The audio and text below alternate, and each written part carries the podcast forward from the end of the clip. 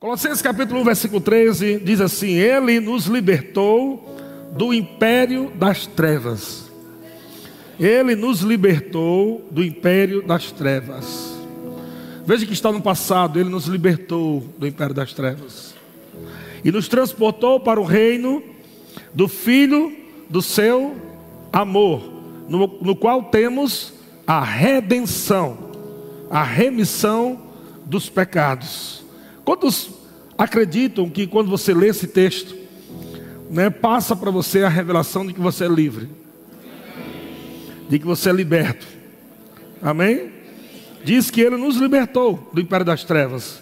Isso quer dizer que nós estávamos cativos, nós estávamos presos, debaixo de um senhorio maligno, chamado Satanás.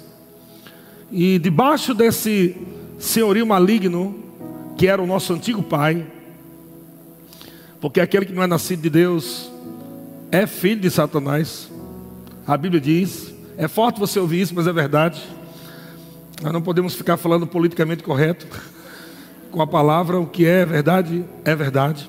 Então, aquele que é nascido de Deus é filho de Deus, aquele que não é nascido de Deus é filho do diabo. Por que é filho do diabo? Porque tinha a natureza dele. Então, nós estávamos cativos, porque nós tínhamos a natureza dele. Então, quando foi que nós é, fomos libertos? No dia que nós entregamos nossa vida para Jesus, de fato, na ótica de Deus, pode prestar atenção aqui desse barulho aí que vai estar ajeitando lá. Na ótica de Deus, nós fomos libertos da cruz do Calvário. Amém? Você foi livre lá. Ele olhou para você e disse: está feito, está consumado.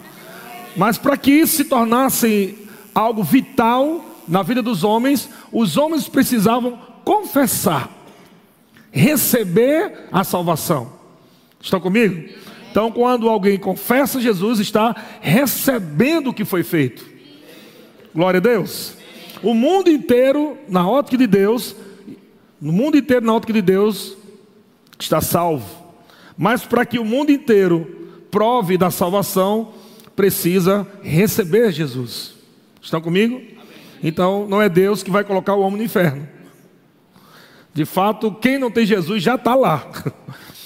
E Jesus, ele veio para tirar o homem de lá. Na ótica de Jesus, ele fez o trabalho bem feito. O trabalho dele não ficou mal feito. Amém? Então, o trabalho dele foi bem feito. Ah, é porque Deus vai colocar nos infernos. Não, os homens já estão lá sem Cristo. Eles se colocaram lá. E Jesus agora veio para abrir uma porta. Ele disse: Eu sou a porta. Amém? Jesus disse para ele disse que era o caminho, ele disse que era a verdade, ele disse que era a vida, e ele disse que aquele que vier até ele chegaria ao Pai. Amém? Ninguém vem ao Pai a não ser por mim, Jesus disse. Então todo aquele que nasce de novo, ele prova dessa liberdade no espírito.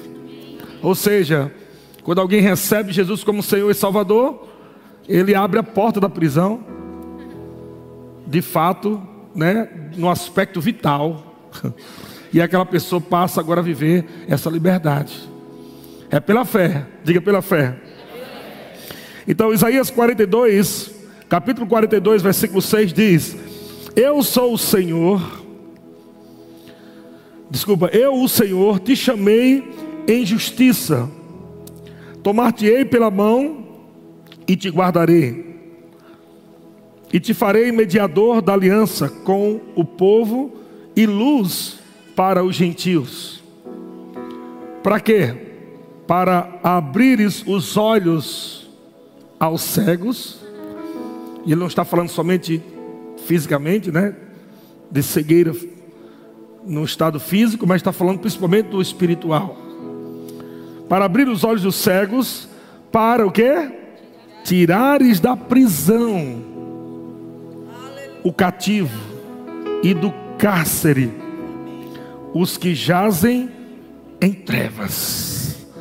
Ele estava falando sobre o Senhor, sobre o Messias, sobre a missão do Messias, que ele veio e cumpriu.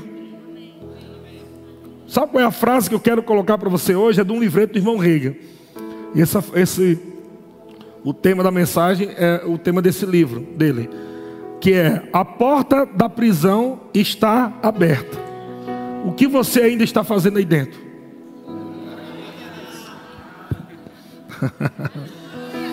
a porta da prisão está aberta. O que você está fazendo ainda aí dentro? Porque você está vivendo algum tipo de prisão ainda se Jesus já abriu a porta? Porque você está vivendo a prisão da tristeza se Jesus, se Jesus ele já abriu a porta para você viver a alegria? Porque você está vivendo a, a, a, na prisão da doença se Jesus já abriu a porta e te levou para a saúde divina? Porque você está vivendo ainda, irmão, a prisão da pobreza. Se Jesus abriu a porta e tirou você de lá e transportou você para a prosperidade divina, para o melhor dessa terra, para o melhor de Deus, para reinar em vida. Então você entenda que o que Jesus pode fazer por você, ele fez. Mas tem algo que você precisa fazer, irmão, que é dar o passo para sair dessa prisão. Isso ele não pode fazer. Ele abriu a porta. Diga para o seu irmão: a porta está aberta, irmão. Diga para ele assim: sai dessa prisão. Diga de novo assim: o tempo de qualquer prisão na tua vida já acabou. Você é livre em Cristo Jesus. Aleluia. Então, Lucas capítulo 13, no versículo 10, Lucas capítulo 3, versículo 10, diz assim: Ora, ensinava Jesus no sábado, numa das sinagogas, e veio ali uma mulher, possessa de um espírito de enfermidade, havia já 18 anos, ela andava encurvada. Sabe quando alguém está andando debaixo de qualquer tipo de pressão, de pressão ela não consegue olhar para cima. Se alguém está debaixo de uma pressão ou de uma prisão financeira, ela sempre está ali desanimado, olhando para baixo. Porque o peso dessa prisão faz você sempre olhar cabisbaixo, não olhar para cima, de onde vem o teu socorro. Você não anda em fé, você anda meio para baixo, deprimido, sem esperança. É isso que a prisão faz. Mas a Bíblia diz que essa mulher estava há 18 anos. Há 18 anos, com uma enfermidade, ela andava encurvada, sem de modo algum poder endireitar-se. Vendo a Jesus, chamou-a e disse: Foi o que Jesus disse quando viu ela? Mulher, estás livre. Glória a Deus. Olha o tamanho da palavra que Jesus falou. em outras palavras, Jesus está dizendo: mulher, estou tirando você da prisão hoje. Mulher, eu estou abrindo a porta para você sair dessa vida e nunca mais viver assim, olhando para baixo, desanimado, triste, envergonhada. Você está livre, a porta da prisão está aberta. Aleluia. uh! e impondo-lhes as mãos, ela imediatamente, ela imediatamente se endireitou. E dava. Deixa eu te falar uma coisa. Essa mulher que estava dentro da prisão, e quando Jesus encontra ela, Jesus disse: Ei, você está livre, estou abrindo a porta da prisão, saia. E quando ela saiu, foi completamente curada.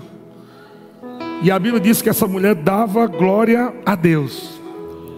A reação de alguém que entende que está livre é glorificar a Deus. Se você não vê uma pessoa muito animada para glorificar a Deus, para dançar, para louvar, para adorar, ela ainda tem, ela tem ainda entendimento de escravo, não de livre. Aleluia. Mas alguém que tem o um entendimento ou a consciência de livre, ainda que o mundo, aí é diferente, ainda que o mundo coloque você dentro de uma prisão, você continua livre. Amém? Então, quem tem a consciência de livre, o diabo nunca consegue mais escravidar. Já era, meu filho. Porque a, a escravidão não é por fora, é por dentro. Aleluia. Se você não está vivendo aí do melhor de Deus, é porque você ainda não saiu da prisão e a porta está aberta, irmão. Você está lá dentro da prisão, macuado, triste. Imagina lá as grades da prisão lá. E você lá dentro, só que a porta está aberta. E você, meu Deus, que vida. Isso nada acontece. E a porta da prisão está aberta. Mas a Bíblia diz que aquela mulher, ela recebeu imediatamente. Você acredita que também tinha parte dela também de receber? Porque quando Jesus falou algo para aquela mulher, disse: Estás livre. Acredito que aquela mulher recebeu aquilo com tanta força. Vemos pessoas assim na Bíblia, a mulher que tinha 12 anos com a doença. E ela dizia: Se eu tocar nele, eu vou ser curada, eu vou ser livre, eu vou ser liberto. Aleluia. Amém. E você liberta desse negócio para ser, não quero mais isso. Então há um, um, ponto de contato do outro lado. Jesus falou para aquela mulher: estás livre. E impondo as mãos, ela imediatamente se endireitou e dava glória a Deus. O chefe da sinagoga, vamos colocar isso como aquelas pessoas que vivem na religiosidade, aquelas pessoas que não creem muito em milagre, poder de Deus, em unção do Espírito, que querem mais guardar os preceitos de homens do que os resultados do poder de Deus.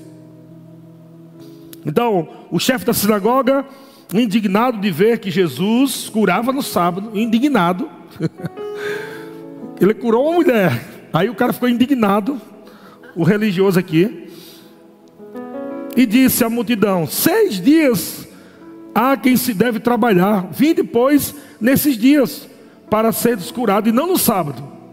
Disse-lhe, porém, o Senhor, uma palavra bem leve: hipócritas.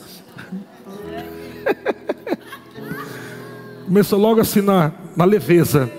Hipócrates, hipó, hipócrates, hipócritas, desculpa. Cada um de vós não desprende da manjedoura no sábado o seu boi ou o seu jumento para levá-lo a beber? Por que motivo não se devia livrar deste cativeiro? Por que motivo não se devia livrar deste cativeiro? Presta atenção, gente. Jesus está dizendo que doença é cativeiro. Não é bênção de Deus, não é plano de Deus. Deus não está dando uma doença para melhorar você. Jesus está chamando isso de cativeiro. E ele está perguntando: por que motivo não se deve livrar? Talvez alguém pode chegar no hospital e ver alguém doente lá no hospital, morrendo, e aí, vamos orar. Não, irmão, vamos orar não, porque é a vontade de Deus. Aí usa a palavra de Jesus aqui. Por que motivo? Nós não podemos curar. Por que motivo nós não podemos orar para esse doente? Isso quer dizer que não há nenhum tipo de motivo, na ótica de Jesus, não há nenhum motivo que não possa livrar ninguém, a não ser que a pessoa não queira. Mas partindo da vontade de Deus, é esta: que todos sejam livres. A vontade de Deus é que todos sejam livres. Por que motivo não se deve livrar deste cativeiro em dia de sábado, esta filha de Abraão? Olha só, a quem Satanás trazia presa. Aleluia. Quero falar para você, irmão, se você está doente há muitos anos, não é Deus que está te prendendo, não. Satanás quer manter você preso nessa doença. Se você está com algum tipo de problema, seja financeiro, seja emocional, seja lá o que for, fique sabendo de algo. Deus não tem nada a ver com isso. A parte de Deus é te livrar disso e Ele já fez. Agora resta você decidir querer dá o passo fora da prisão.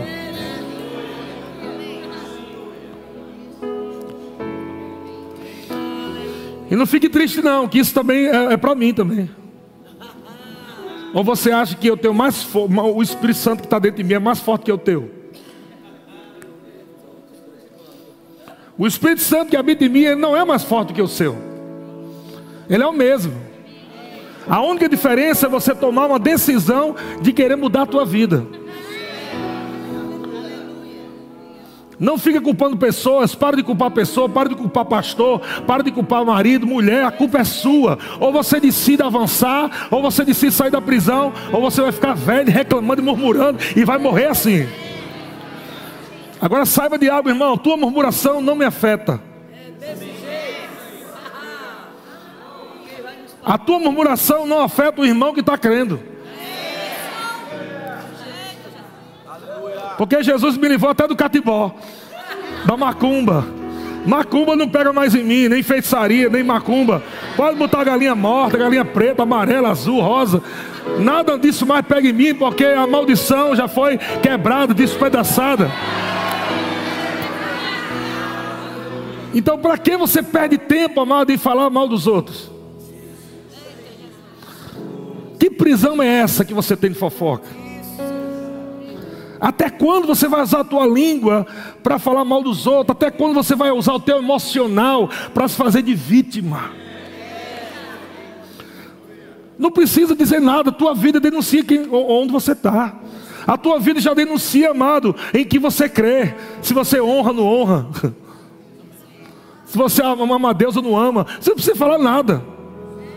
Porque o apóstolo Paulo diz: Ei, vocês são minha, as minhas cartas escrita e lidos por todos. Isso quer dizer que aqueles homens e mulheres que o apóstolo Paulo estava falando de cartas eram homens que estavam transmitindo a palavra. Mas eu quero que você saiba que também existe cartas do diabo.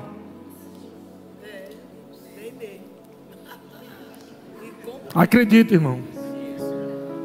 Até quando você vai ficar nessa prisão?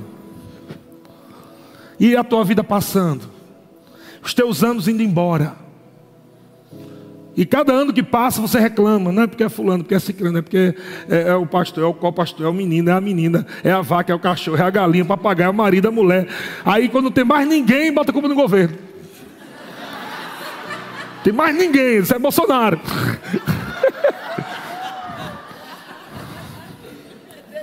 Aleluia. Tão óbvio que todo mundo está vendo você dentro de uma prisão. Tão claro. Então você, se, então você anda na hipocrisia de que nada está acontecendo. E todos os irmãos se escondem e não fala nada, mas tudo está vendo. Pessoas não têm coragem de falar o que eu estou falando para você. E é por isso que quando eu falo algumas coisas, alguns irmãos preferem sair e ir para alguma igreja e encontrar algum tipo de pastor que concorde com esse tipo de procedimento nojento, de manha, cresceu errado com os pais, mamãe dando tudo, papai dando tudo, tomando, tomando leitinho com todo até 30 anos, aí fica. E a vovó ainda levando o quarto. Tem um leitinho com todo, meu filho? É, oh meu Deus. Aí cresce todo assim, distorcido, todo cheio de problema emocional. Aí você começa a orar, Senhor, me livra disso, Senhor. Eu quero crescer, aleluia. Aí ele tá bom, vou te levar ali num pastorzinho ali. Eu só tem esse jeito para te ajudar, não tem outro jeito não. E aí Deus te coloca de frente com o medicamento. É um medicamento que não tem sabor de morango, de framboesa. Mas é o único medicamento que pode te livrar. E agora, tu vai fazer o quê? Agora tu vai dizer a Deus, ou tu vai querer escolher para quem Ele quer usar para salvar a tua vida, ou você vai aceitar o medicamento e Deus dizer assim: é Ele e não tem outro caminho, vá pra, fica lá. É o que eu tenho visto. São pessoas que não aguentam o medicamento e tentam para ir para um outro medicamento. Ela está com câncer, aí vai para outro medicamento. A essa infantil, sabor framboesa, morango. Aí tu acha que vai ser curado? Vai continuar na prisão. Ou seja, na outra igreja vai ser mais um pastor ruim. E você sai e vai para outra, mais um pastor ruim. Aí daqui a pouco você está desigrejado, dizendo que nenhum pastor presta. Porque você que está na prisão, não são os pastores. Aleluia. E que tal agora você olhar para você começar a se avaliar, avaliar as tuas palavras, teus procedimentos, o que você está dizendo para os outros, o que você está compartilhando, o que você fala no WhatsApp. Que tal você olhar para você mesmo e você começar a ver no teu histórico de conversas o quanto você está preso. Porque 80 ou 90% das tuas conversas é de mágoa, de rancor, é de ira, é de chateado. Ou seja, cadê a tua liberdade em Cristo? Deus errou? Será que Jesus fez mal feito? O erro não está do lado de Deus. O erro nunca está lá do outro lado, pode ter certeza. Nunca chega para ele e diz: Meu Deus, por que não está dando certo? Fique sabendo a resposta que eu vou te dar hoje. O problema é teu. Deus não tem problema, Deus não é carnal. Deus nunca será carnal. Se algo está dando errado, não é a transmissão, é o receptor. Ou você está com a antena quebrada, ou está fora de sintonia. Tem que dar uma olhada nos dois, na tua antena e na sintonia. Aleluia! Mas sabe de uma coisa: de todo problema que você está vivendo hoje, de toda chateação, raiva, ira, rancor, mágoa, doença, desgraça, seja lá o que for, Jesus está dizendo: tudo isso eu já resolvi. Já resolvi tudo já. Por que você está me procurando? Deu um passo. O que é sair da prisão, da amargura? Parar de falar mal. Lutar para não deixar mais sair palavras de ofensa, de uma amargura. Enquanto você estiver falando, você está preso. Enquanto você está falando a respeito daquele assunto, você está preso, irmão.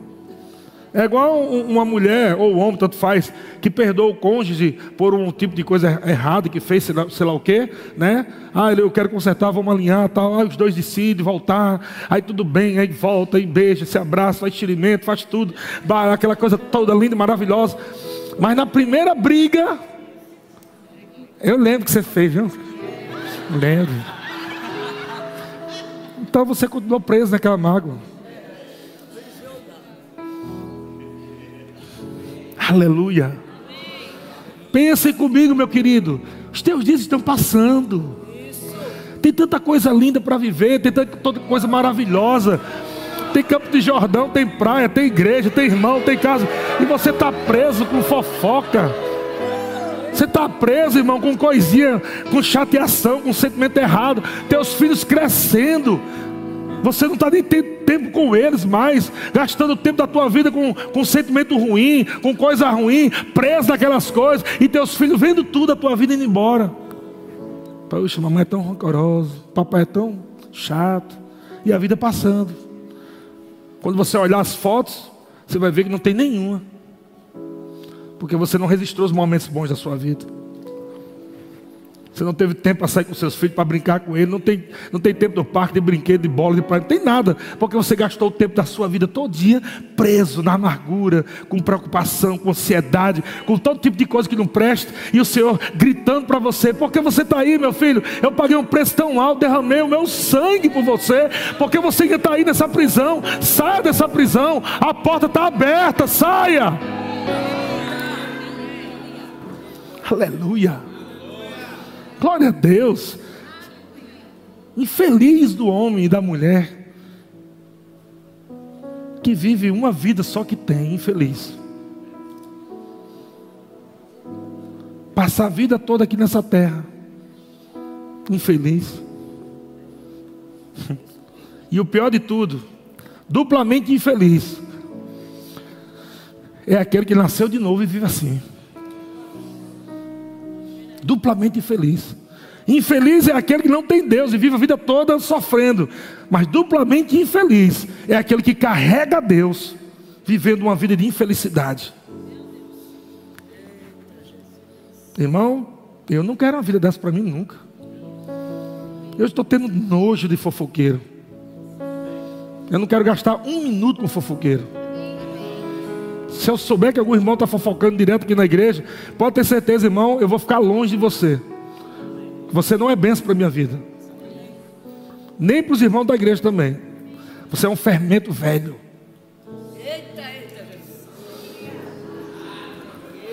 E eu estou falando assim porque eu amo aqueles que querem crescer. Eu amo aqueles que querem sair dos seus problemas. Todo mundo aqui já tem problema demais para estar tá ouvindo o teu. Cada um tá, cada um aqui, amado, está querendo se libertar dos seus problemas. Não vem trazer tua bucha, não. Vai fazer o que os outros estão fazendo, irmão. Vai orar, vai dançar, vai rir, vai celebrar, vai adorar o Senhor, vai cultuar, irmão. Porque além de tudo isso, você ainda vai chegar um dia diante do Senhor e vai tentar mostrar todas essas desculpas que você viveu na terra para Ele e não vai colar. Não vai colar. Porque Ele te disse: Você viveu assim porque você quis. Porque eu te dei graça, eu derramei meu amor dentro de você, eu te dei poder, autoridade no nome de Jesus, te dei minha palavra, te dei um pastor para te alinhar, uma igreja fervorosa que dança, que pula, fez de tudo. Você decidiu continuar na amargura, murmurando, reclamando na miséria, porque você quis. Não foi problema de fé, de Deus, da Bíblia, do Espírito Santo, de pastor, de igreja. Aleluia. uh! Oh, irmão, dá uma glória a Deus, estou pregando bem, fala a verdade. Aleluia. Deus está dizendo para você: a porta da prisão está aberta, porque você ainda está aí dentro. Glória a Deus. Aleluia. Aleluia. Atos capítulo 16, versículo 19. Agora eu quero te mostrar o outro lado. O outro lado, qual é o outro lado? É quando você está buscando crescer em Deus. É quando você está buscando se melhorar nele. Algumas pessoas podem até dizer assim: não, mas a graça, né, você não pode fazer nada, porque o favor de Deus é isso, é você não poder fazer nada. Não existe isso, irmão. Tem a coisa que Jesus fez e tem a parte que você faz. Amém? Se a graça faz tudo, não precisa fazer nada, então precisa de Bíblia, de igreja, não precisa de pastor, não precisa de nada. Tem um lado que eu tenho que fazer. Amém? E existe uma graça para isso. Uma graça para você ser, uma graça para você fazer. Amém? Deus não vai renovar minha mente, não. Eu tenho que fazer isso. Deus não vai subjugar meu corpo, não. Eu tenho que fazer isso. Deus não vai nem segurar minha língua. Eu tenho que fazer isso. Amém? Então, quando pastor, cara, e agora? Será que eu vou ter que sair dessa igreja verbo da vida? Taubaté, porque, cara, tudo que você falou aí eu tenho. Ó. Pastor, você falou a minha vida hoje. Eu sou fofoqueiro, caloteiro, murmurador, safado. Estou querendo matar três irmãos. E agora, pastor? Essa pergunta é: você quer mudar? Esse é o nosso ponto de encontro. Nosso ponto de encontro é aí. Amém? Não vou olhar para os seus problemas, para as suas deformidades. Eu vou olhar para um lugar, para o ponto de encontro. É o lugar onde Deus me colocou para te ajudar e o lugar que você vai para ser ajudado. E a gente se encontra lá e Deus vai estar nos esperando. Mas se você quiser andar para lá e eu andando para cá, com certeza, ninguém vai poder te ajudar. Estão comigo? Glória a Deus. Então, se você entender isso, é você entender que quando você está doente, raramente vai acontecer do médico ir na tua casa. Você concorda com isso ou não? Você pode estar se lascando todinho doente, mas você vai arrumar um jeito de ir no hospital. E você não vai ficar em casa murmurando, não, dizendo, por que o hospital não vem aqui? Isso é um povo malvado, um povo mal, maligno. esse povo do hospital não tem amor, não, porque ele nunca vem aqui em casa. Tu vai morrer em casa. Você que está doente. Não é o médico que está doente. Você é que está doente. Você precisa de alguém para te ajudar. Então você vai lá no médico. E você abre o coração para o médico e vai ter que falar tudo. Você não pode estar. Tá, alguém pode estar tá com câncer e o médico vai perguntar: O que você tem? Nada não, estou na fé. Está tudo na benção aqui. Como é que ele vai te ajudar? Ah, você não tem nada? Beleza, então eu vou receitar água. Toma água, pronto. Não posso ter aplicado nenhum medicamento. Então não confunda fé, irmão, com esconder o fato. Jesus nunca disse que a montanha não existe. E cuidado para você não entrar naquela linha, que é muito parecido com fé, mas é presunção. Jesus disse: se alguém disser a este monte, ele não disse, olha, discípulos, imagina o monte agora, imagine, só imagine, não tem não, é só para. Não, ele mostrou um monte. Ele disse: este monte. Então ele não disse que não haveria monte. Jesus não disse que não haveria aflições, ele não falou isso. No mundo não tereis aflições, ele falou isso? Ele não disse não tereis, ele disse tereis. Jesus está dizendo: tem problema nesse mundo, tem circunstâncias, tem gente ruim, tem gente maldosa, tem todo tipo, você dá imaginar de ruim tem nessa terra, mas você precisa saber de algo. Eu liberei palavras para você, eu disse coisas para que você ande no shalom, ande em paz. Você pode viver num mundo tão ruim, mas se você estiver em mim, você tem paz. Paz quer dizer uma jornada próspera uma jornada abençoada. O mundo todo se acabando, mas você está em paz, você está prosperando nele, aleluia. Entende o que eu estou falando? O apóstolo Paulo também diz isso, ele fala sobre alegrar-se sempre no Senhor, alegrai-vos sempre, outra vez vos digo, alegrai, Filipenses 4,4. E ele diz, é, coloca aí, Filipenses 4, versículo 5, agora. Seja a vossa moderação conhecida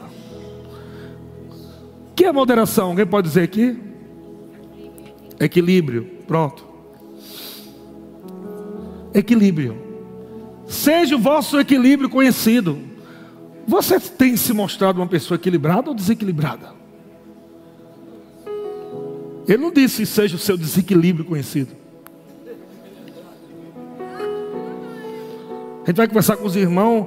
Tem alguns irmãos que a gente conversa com ele o tempo todo, cara. Ele está o tempo todo só falando problema, problema, problema, problema, problema. Aí quando eu vou conversar com outro, outro irmão disse, rapaz, aquele irmão veio falar de mim dos problemas dele. E foi também, foi. Aí eu vou conversar com outro, rapaz, aquele irmão veio falar comigo dos problemas dele. Aí todos os irmãos da igreja estão tá sabendo dos problemas dele, menos o pastor. Então a pessoa dessa é desequilibrada. Porque não adianta teu parente saber de algum problema que você tem de saúde, teu primo, tua prima, tua tia, tua avó, se nenhum deles são médicos. Ou seja, todo mundo vai saber e provavelmente todo mundo vai dizer: hum, vai, vai ver que o dia está morto. Além de te ajudar em nada, ainda vai botar você para baixo, porque ninguém pode te ajudar. Não vai ver que um dia não vou dar um meio para morrer, tu vai ver. Por quê? Porque existem pessoas imaturas na igreja, pessoas que estão começando, pessoas que estão aprendendo sobre fé, pessoas que têm seus problemas também. Então, então para que você vai levar o teu problema para o outro se o outro pode resolver? Então vai ficar dois prisioneiros dentro da prisão conversando.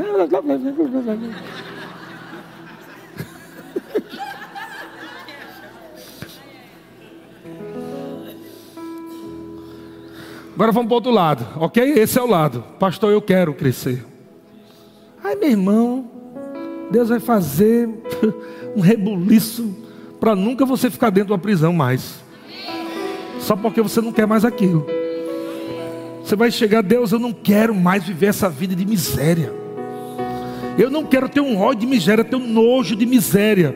Olha, miséria e Satanás para mim, Deus é a mesma coisa. Eu não quero mais viver essa prisão na minha vida, nunca mais. Enquanto você não estiver irado com o que você está passando, é porque está confortável ainda.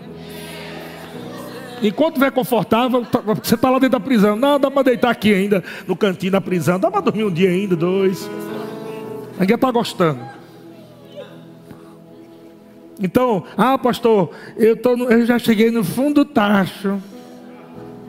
Cheguei no fundo do tacho. Ah, irmão, o tacho vai, daqui uns dias vai estar em cima de tu. Porque enquanto você não criar indignação com aquilo que rouba a tua paz e tua alegria e torna uma prisão para você, se você não criar uma indignação santa de dizer, eu não quero mais isso na minha vida, chega! Chega, eu não quero mais isso na minha vida. Se não chegar nesse ponto aí, você não vai dar, você não vai dar o passo de fé para fora da prisão. Vai estar confortável ainda, irmão. é verdade. Aleluia. Então, mas eu quero. Amém. Então está aqui. Paulo, quantos creem que Paulo era o ovo de Deus? Está lá Paulo e Silas, servindo ao Senhor, Atos 19, 16, é, versículo 19. Servindo ao Senhor, vendo os seus senhores que eles desfizeram a esperança do lucro, ou seja, aqui no contexto, Paulo ele expulsa um espírito maligno, um espírito de adivinho de uma mulher. E a Bíblia diz que vendo seus senhores, os senhores daquela mulher que ganhava dinheiro com aquele espírito maligno, vendo seus senhores que lhe desfizeram a esperança do lucro, agarrando Paulo e Silas, o arrastaram para a praça, à presença das autoridades, e levando-os aos pretores, disseram: Estes homens, sendo judeus, perturbam a nossa cidade. O que, é que Paulo está fazendo aqui? Paulo está fofocando? Paulo está caluniando, brigando com o mundo, está tá irado com Deus, está irado com os irmãos, com a igreja, chateado. Não, Paulo está servindo ao Senhor. Quando você serve ao Senhor, o Senhor te mantém fora da prisão. Vou falar de novo, anota isso aí que é, é frase Facebook. Quando você serve ao Senhor de todo o seu coração, Deus vai te manter fora da prisão. Mas no momento que você deixa de servir ao Senhor para servir Satanás, ou seja, emprestando a Ele a tua boca ou o teu ouvido, então você volta a viver aquele tipo de pressão que Deus já te libertou. Não porque Deus quer, mas porque você deu lugar ao diabo. Entende? Porque tem crente que estão vivendo isso ainda? Simplesmente porque eles se colocam naquele lugar que Deus já tirou. Nós não somos amaldiçoados, mas podemos, provar dos efeitos da maldição. Por que provar do efeito da maldição? Porque nós saímos da palavra, deixamos de andar em amor. O que nos preserva, que nos protege de coisas ruins, é o amor de Deus, é a palavra de Deus, amém? O favor de Deus. Mas não é de qualquer jeito, irmão. Não é você vivendo de qualquer jeito, errado, bagunçando, com a consciência, ah, não estou nem aí. Quiser falar mal de mim, fala mesmo, mas eu vou dizer mesmo. Meu irmão, você está tomando veneno. Você está tomando veneno, eu quero morrer, pronto. É isso que você está fazendo. então, Paulo e Silas lá servindo ao Senhor, e no versículo 21 diz: propagando costumes que não podemos receber nem praticar porque somos romanos. Aí levantou-se a multidão. Eu quero que você entenda isso. Porque tem a multidão que vem porque você faz a vontade de Deus. E tem a multidão que vem porque você plantou coisa errada. Vou falar de novo.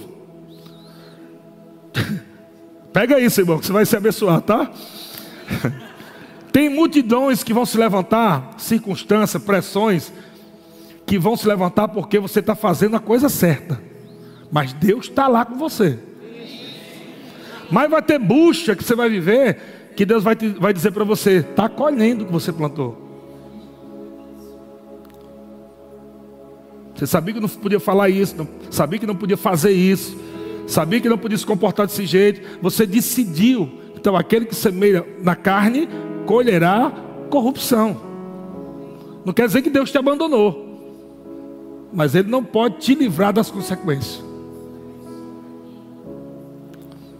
Entende? Ele não pode te livrar das consequências. Vai ter que pagar as consequências. Agora, está servindo a Deus. Tem pressão? Tem. Está servindo ao Senhor. Só porque você está servindo ao Senhor, os fofoqueiros da face da terra vai se acabar tudinho. Eu estou servindo ao Senhor, glória a Deus, acabou o fofoqueiro da face da terra. Oh, aleluia. É? Não, não, não, não. Significa que você está servindo ao Senhor e Deus vai te preservar, te proteger. Deus vai ser o teu juiz. Você está tranquilo. Vão falar mal de você todo jeito. Vai falar mal de você você andando errado e vão falar mal de você você andando certo. A diferença é que se você andar certo, Deus está do teu lado, Ele é teu juiz, Ele é teu ajudador, teu protetor. Não precisa você sair por aí meio do mundo falando para todo mundo da igreja. Só basta Deus. Amém, irmãos? E aí diz aqui: depois ah, versículo 22: Levantou-se a multidão unida contra eles, e os pretores, rasgando-lhes as vestes, mandaram açoitá-los com vara. Pegue vara mesmo, vara, reio. Sabe o que é vara na cabeça, nos olhos? Chega em casa e pega um cabo de vassoura e dá aqui, nesse osso aqui, ó. Assim, só um pouquinho, só pá, devagarinho para tu ver. É porque a gente não tem ideia da dor. Varas, no plural açoites, do plural. Não foi? O cara chegou, Ei, tu tá tirando o espírito lá que eu estou ganhando dinheiro. Menino, por que tu fez isso? Meu amigo, o povo, é a multidão tá virada. Era para matar mesmo. Arrastou, deram, rasgaram as roupas dele, as vestes, mandaram açoitá-los com varas, plural, e lhe deram, e, e depois lhes deram muitos, muitos açoites. Só aí estava bom. Eu acho que aí já bastava o pessoal dizer: tá bom, nunca mais faça isso, vá para casa agora. Não terminou, não. Não terminou, não. Continuou. Depois deram muitos açoites e os lançaram no cárcere, ordenando ao carcereiro que os guardasse com toda a segurança. Esse, recebendo tal ordem, levou-os para o cárcere, prisão. E lhes prendeu ainda, olha essa segurança dentro da prisão, e ainda prendeu os pés deles no tronco. Diz alguns estudiosos que não era somente os pés, mas também as mãos também. Era pés e mãos preso no tronco. Paulo não tem motivo não para dizer, cadê Deus? Senhor, tu estás. Por que tu fizeste uma injustiça dessa comigo, Deus?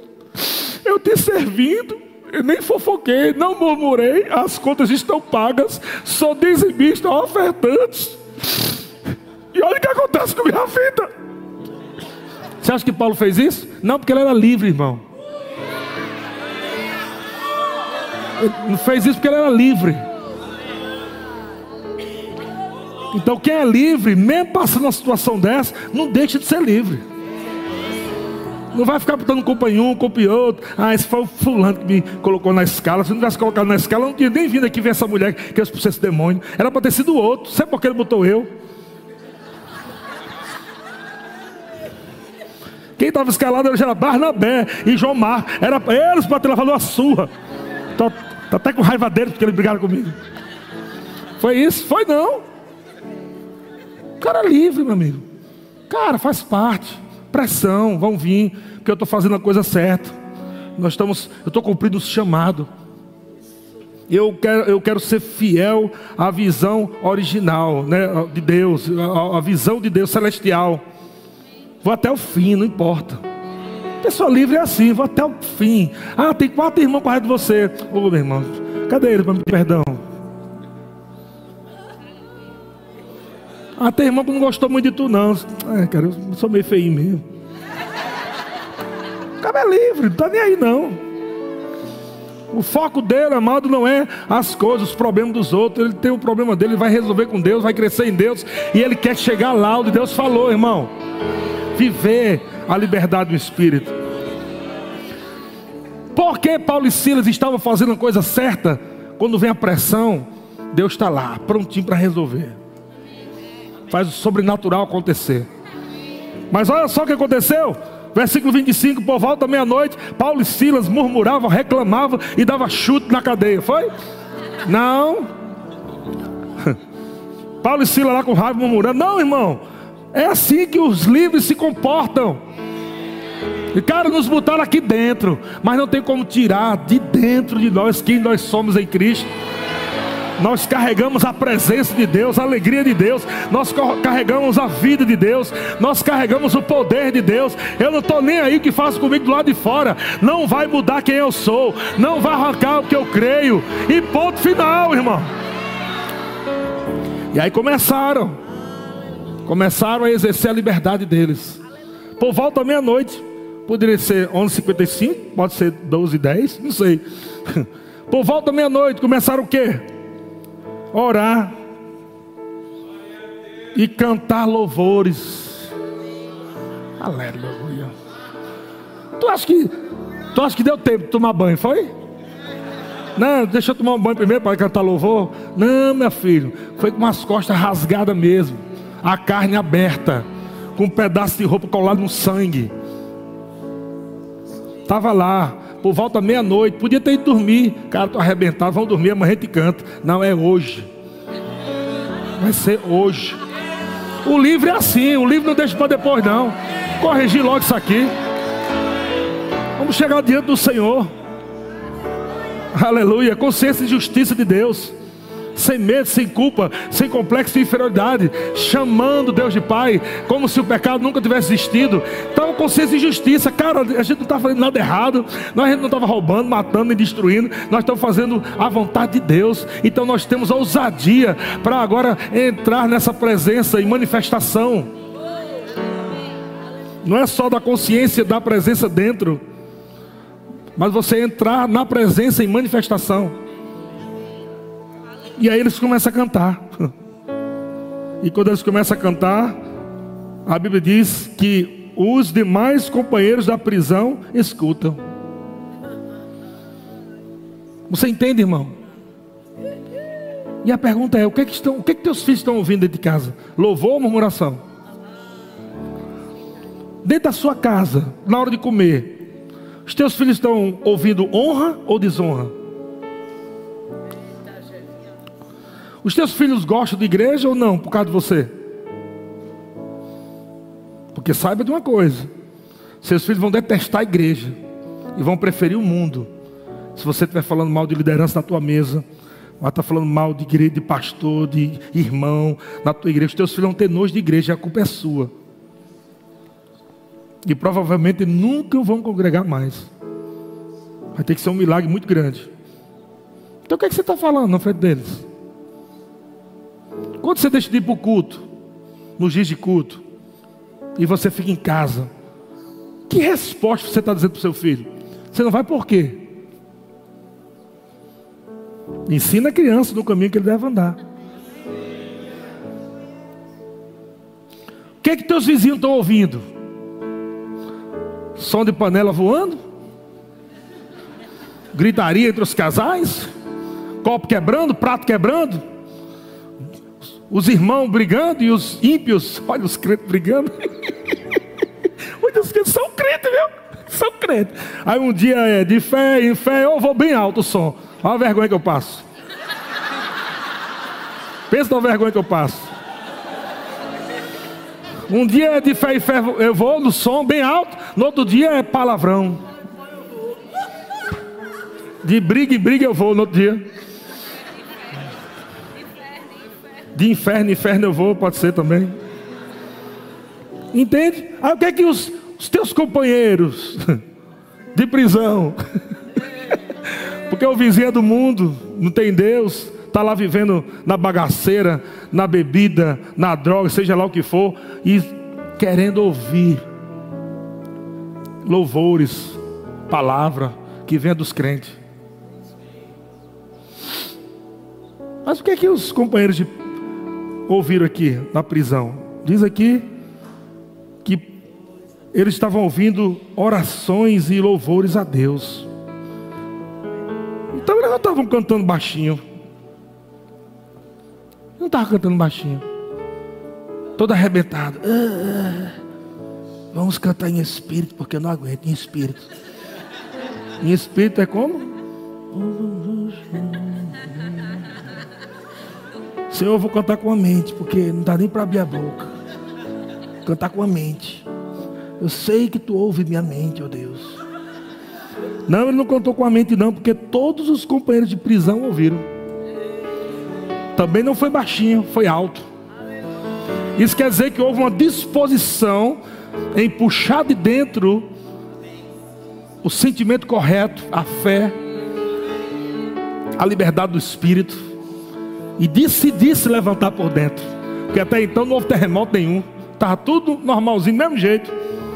Então, o terremoto só vem quando você se dispõe a mudar. O terremoto só vem quando você decide: aqui eu não fico, não. Aqui eu não fico, não. Vamos chamar papai agora mesmo.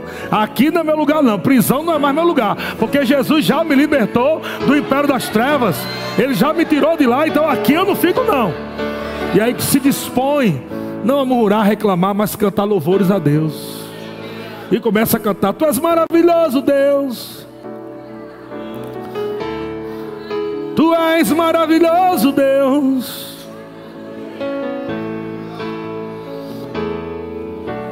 Que varada boa. Que soco maravilhoso que eu recebi. Cada pancada valeu a pena, Deus. Porque uma mulher foi liberta. É assim que a pessoa canta. Como é que Deus não vai se manifestar por um louvor desse, irmão? Como é que Deus vai deixar a coisa do mesmo jeito? Se o cara não murmura, não reclama, não bota culpa em ninguém. Faz a obra de Deus, faz o serviço do Senhor, está servindo, libertando pessoas, ajudando as pessoas. Como é que Deus vai ficar parado? Será que Ele não vai resolver a tua, tua vida, o problema da tua vida? Esse é o detalhe, querido. Você gasta muito tempo em resolver teu problema, sem Deus estar envolvido. Mas quando você começa a se doar para a igreja, Senhor, estou aqui. Obrigado pela unção, obrigado por, pela oportunidade de poder ajudar na igreja a solucionar problemas dos meus irmãos.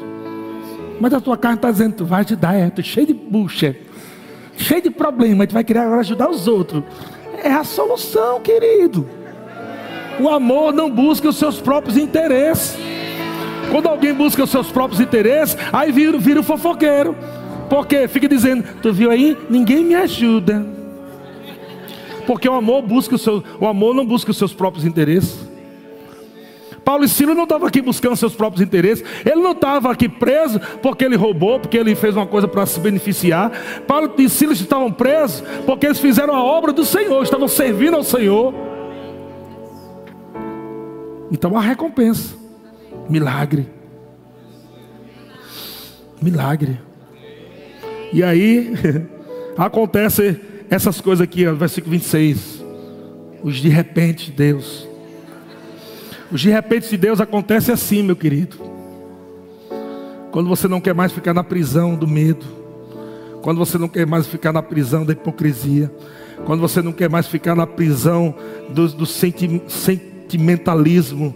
Você não quer mais ficar na prisão da carne.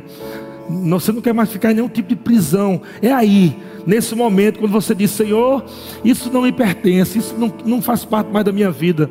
Eu não quero que murmuração saia da minha boca, eu não quero que fofoca saia da minha boca, isso não pertence mais a mim. Você me libertou do império das trevas, você me transportou para o reino do Filho do seu amor. Hoje você me fez livre em Cristo Jesus. Eu sou uma nova criatura, é assim que eu vou viver, Senhor. Eu te dou graças, muito obrigado, eu te amo, Deus. Eu vou continuar te servindo mais ainda, não importa o que falaram, o que fizeram de mim, eu esqueço tudo isso para trás e eu vou dobrar meu serviço a Ti, Senhor. Eu só quero te agradar, eu só quero te servir, Senhor.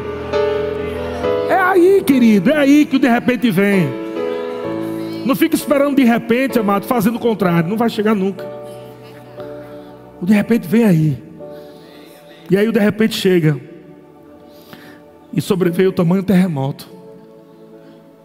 E sacudiu os alicerces da prisão. Sacudiu os alicerces da prisão. Sacudiu os alicerces da prisão. Sacudiu os alicerces da prisão. Você está dentro da prisão, acorrentado, guardas do lado de fora. Deus tem suas maneiras, eu vou sacudir tudo para tirar você daí de dentro. Porque você me ama, porque você tem sido um filho fiel, amado, dando bom testemunho. Não quero ser preso aí, não. Quero você trabalhando para mim. Eu vou sacudir tudo aí, vou libertar. Sacudiu tudo, meu filho. Desde os alicerces. Sacudiu os alicerces da prisão. O que aconteceu? Abriram-se as portas, todas, todas. Aleluia. A porta da prisão está aberta, irmão. O que você está fazendo ainda aí dentro? Aleluia. Uh! Lê mais um texto aqui. Atos capítulo 12, versículo 1. Já estou terminando, estou no meio da mensagem. Atos capítulo 12, versículo 1 diz assim: Por aquele tempo, mandou o rei Herodes prender alguns da igreja para os maltratar. Estamos vendo o mesmo exemplo. É a igreja servindo ao Senhor, é a igreja usando o nome de Jesus, é a igreja libertando cativos, e a pressão se levantando. A pressão não está se levantando aqui porque o povo está mentindo, roubando, furtando, fofocando. Não, não, não. Está se levantando porque o povo está na direção certa, está fazendo a coisa certa, está andando de acordo com a palavra de Deus, fazendo a vontade de Deus. Se levanta a pressão. E aí diz que Perseguição de arrebentar, meu amigo, morte. Versículo 2: Fazendo passar o fio da espada, Tiago, irmão de João. Vendo-se isso agradável aos judeus, ou seja, os judeus acharam massa. Eita, matou mais uma, um crentezinho aí. Vamos botar para torar, mata todo mundo. Ficaram felizes. Vendo-se isso agradável aos judeus, prosseguiu, prendendo também a Pedro e eram os dias dos pães asmos. Tendo feito prender, lançou no cárcere, entregando aos, a quatro escoltas de quatro soldados cada um, para o guardarem. Tá medo da bexiga. Eu acho que os caras tinham um, um, temor assim, como se os caras fossem tipo X-Men, né? Só pode. Um homem. Tensionando apresentá-lo ao povo depois da Páscoa.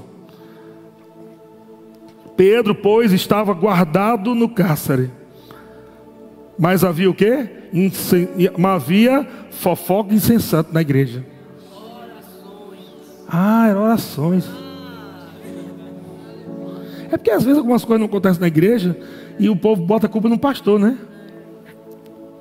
Mas o líder está preso aqui porque está fazendo a obra de Deus. Poderia, agora os discípulos estão dizendo, deve ter sido preso, foi alguma coisa errada aí. No mínimo, no mínimo, não pagou alguma coisa aí. Não, vamos orar pelo nosso líder, porque o Pedro era o líder. Vamos orar pelo nosso pastor. Vamos estar orando por ele. Porque existe também pressões, tipo de prisões durante a caminhada ministerial que o diabo coloca para tentar impedir o avanço da igreja de uma forma geral, sabia disso? E quem perde não é só o pastorzinho, não, é todo mundo que está dentro. Porque se o pastor é capitão do navio e ele se perder, todo mundo que está no navio vai, vai, como diz o nordestino, vai se lascar. Então todo mundo no navio tem que estar tá orando lá pelo quem está guiando, dirigindo. Cara, vamos orar. Incessante oração a Deus por parte da igreja a favor dele, de Pedro. Aí diz versículo 6: Quando Herodes estava para apresentá-lo, estava para apresentá-lo no dia seguinte, né? Naquela mesma noite, Pedro dormia. Eu digo a você que se Pedro fosse um fofoqueiro, um caluniador, tivesse trazido danos à igreja, ele não conseguia dormir, não, porque ele dizia: Estou lascado, vou morrer amanhã. Por que estava dormindo? Rapaz, eu sei. Minha consciência está limpa diante do Senhor. Eu estou aqui servindo a Ele. Não fiz mal a ninguém, não falei mal de ninguém. Estou andando em amor, estou andando em paz. Estou tranquilo. Dormia. Sabendo que ia morrer no outro dia.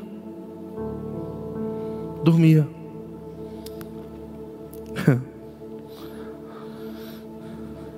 Quando Herodes estava para apresentá-lo naquela mesma noite, Pedro dormia entre dois soldados, acorrentado com duas cadeias, e sentinelas à porta guardavam o cárcere. Pensa, era como se guarda esse cara aí, senão ele vira rua que a gente está frito. Versículo 7, olha só: Eis, porém, que sobreveio um anjo do Senhor, e uma luz iluminou a prisão a luz já iluminou a tua prisão, irmão. A palavra que você tem ouvido é luz. Você não está mais em trevas. Mas se houver algum momento difícil da tua vida, foi por amor a Cristo, essas coisas se levantaram porque você está fazendo a coisa certa, fique tranquilo, porque Deus envia anjo. Mas lá você não fica. Aleluia. E uma luz iluminou a prisão. E tocando ele ao lado de Pedro. Irmão, pensa aí. Eu não sei. Tem irmão que tem sono pesado, né? A gente acende a luz do quarto e o irmão não acorda. Mas a luz do anjo. E Pedro continuou dormindo. O sono pesado, meu amigo. Pensa que ele estava agoniado, com insônia. Estava com insônia, eu vou morrer amanhã. Ai meu Deus, deixa eu dormir, deixa eu dormir, pelo menos a última dormida. Pelo amor de Deus, por favor, meu Deus. Não, tranquilo. Se aprofundou no sono lá. Estava zen. O anjo brilhou, gente, na cela. Iluminou. E uma, uma luz iluminou a prisão. E ele não acordou. O anjo teve que ir lá e tocar o lado de Pedro. Tu tá aqui dentro, não, Pedro ladinho assim. Aí o anjo, rapaz, o bicho não acordou. Meu. ei, ei. o anjo teve que cutucar ele, cara. E aí depois que o anjo deu uma cutucada nele, foi que ele despertou. O despertou e o anjo disse: Levanta-te depressa. Eu acho que Pedro estava meio assim, né?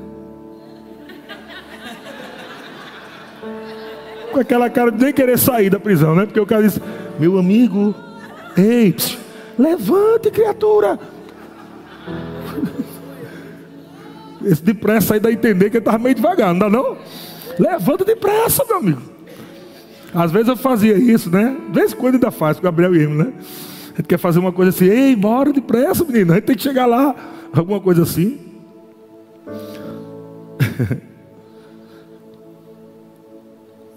Onde é que eu estou? Cadê o texto? Levante depressa.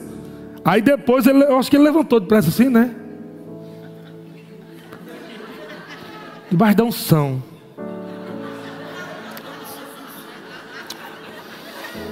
Pensa aí, o cara que ia morrer no outro dia. Aí o anjo disse assim: Meu filho, cadê?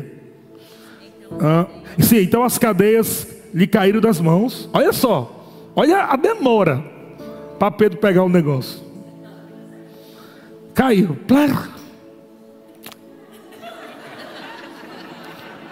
Aí o anjo disse outra coisa. Olha o que o anjo disse: Meu filho, se vista. Calça essa sandália, pelo amor de Deus. tá vendo aí? A demora estava negocinho por negocinho. Porque se o cara estava agoniado para sair, quando o anjo aparece, eita, chegou o milagre, pega, pega minha coisa, vamos embora, vai, vai, por onde, eu corro por onde? Eu corro para onde? Não, ele estava lá, lesado.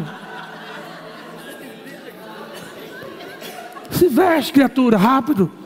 Bota essa sandália, meu filho.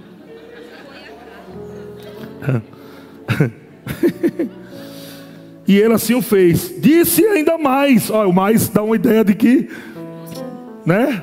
Disse mais. O que, que ele disse? A capa, criatura, põe a capa.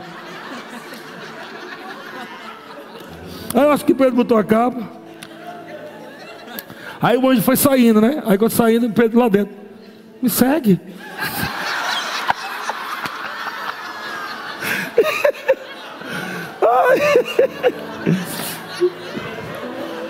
Tu tá entendendo quando o cara é livre? O cara é livre, tranquilo, meu amigo. Nada aperreio. Deus está comigo, está tudo bem, tem paz. Acho que até o anjo tem que forçar ele a pegar a, a, a benção rápido, porque o cara está tão em paz. Aí então, saindo, então saindo, o seguia, Pedro seguia. Agora, olha só, não sabendo que era real o que se fazia por meio do anjo, parecia-lhes ante uma uma visão. Deixa eu dizer, irmão. Deus está tirando pessoas aqui hoje de prisões. Ele está chamando. E Ele está dizendo: Ei, veste a capa. Coloca as sandálias. Sai daí, me segue. Sai daí, me segue. Vamos para uma nova temporada. Novo tempo. Uma nova estação. Uma nova fase da sua vida uma nova fase do seu ministério, uma nova fase da sua família, um novo tempo. Sai daí, vem, me segue, me segue. E foi exatamente isso que eu vi hoje no meu espírito quando estava indo para cá orando em línguas. E o Senhor me disse: pessoas estão saindo de prisões. Pessoas que viveram durante anos em prisões emocionais, durante anos em prisões carnais, prisões na área financeira, seja lá o que for. Está vindo, amado, uma paz que está cuidando da sua mente, do seu coração, uma paz que excede todo entendimento. E você vai provar milagre, você vai pensar que é uma visão, vai pensar que é um sonho. Você vai dizer: Meu Deus, a coisa revolucionou na minha vida. Saiu da água para o vinho. Meu Deus, eu estou sonhando, isso é real, eu estou sonhando.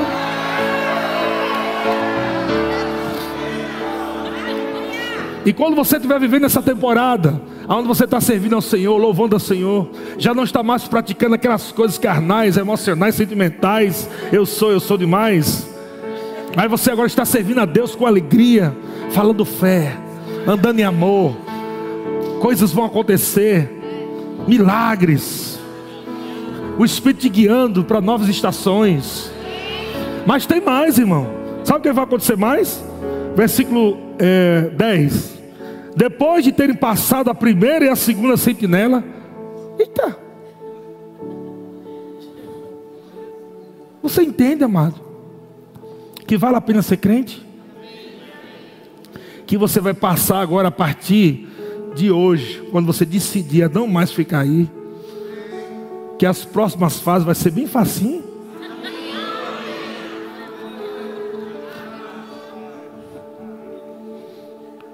Só precisa você tomar uma decisão de sair. Quando Pedro saiu, os guardas estavam lá tudo adormecidos. Ele passou pela primeira, passou pela segunda. Ele não fez força nenhuma, só foi. Só caminhou, só caminhou.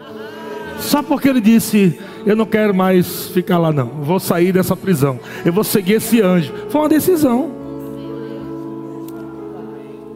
Depois de ter passado a primeira e a segunda sentinela, chegaram ao portão de ferro que dava para a cidade. Olha só o que aconteceu. O qual se lhes abriu automaticamente. que isso significa? Você saindo da prisão, da emoção, da carne, das prisões que hoje fazem você ficar para baixo, desanimado, triste. Quando você sair daí, tudo vai começar a acontecer automaticamente. Você vai estar seguindo Aí está seguindo, sendo guiado pelo Espírito. O Espírito vem, vem, me segue. Vem, me segue. Sai daí, sai daí, que não presta não. Me segue, vem cá, vem cá. E você vai, e você vai. E passa por um, e passa por dois, passa por três. E vai chegar um grande portão de ferro. E você vai só olhar assim. E, e fica tranquilo.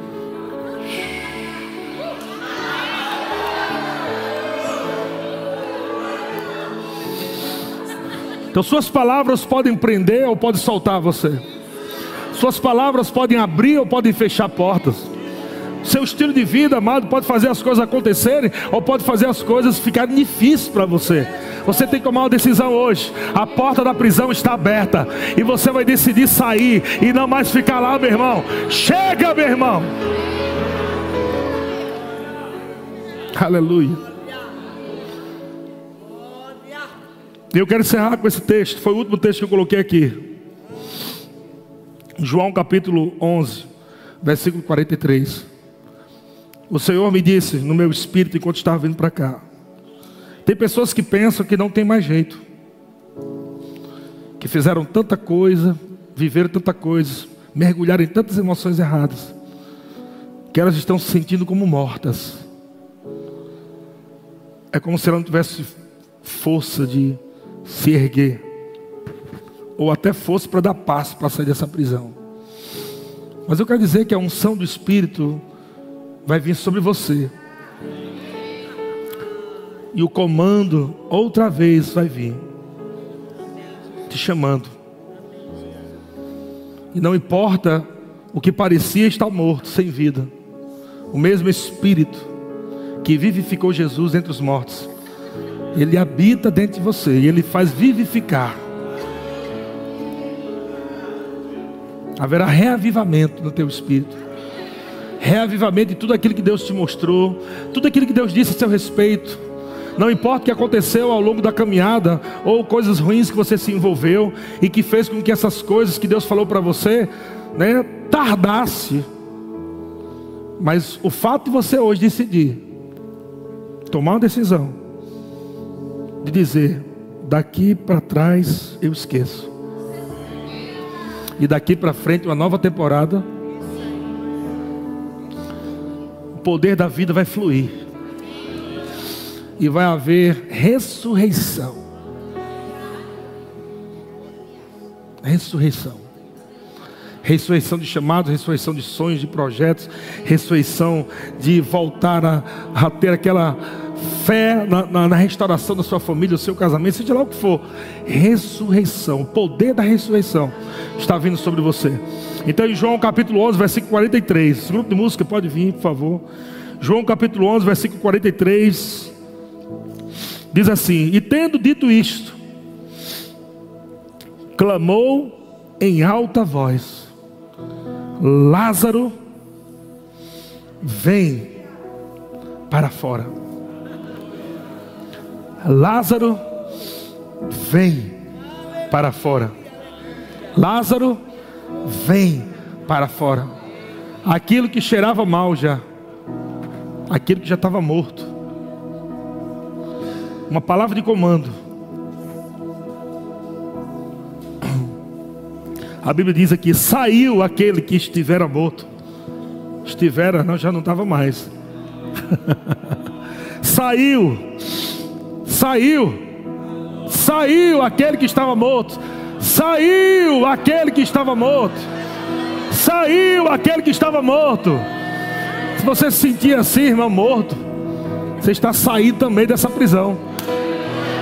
Você está saindo também dessa prisão. Aleluia. Tendo os pés e as mãos ligados com atadura. Ataduras e o rosto envolto no lenço.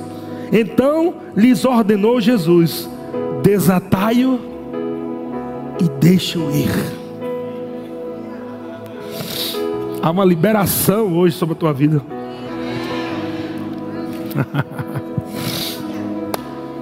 uh! Aleluia, aleluia. Deus não é aquele que está te prendendo. Deus não é aquele que está fazendo você morrer, secar, ficar sem vida. Não, não, não. É aquele que te chama. Ele está chamando você. Ele está dizendo: ei, ei, sai daí, sai daí, vem para fora, vem para fora, desata ele, Tira as ataduras dele. Tira as ataduras dos pés. Tira as ataduras das mãos. Tira as ataduras da boca. Agora deixa ele ir. Deixa ele ir. Hallelujah. Hallelujah.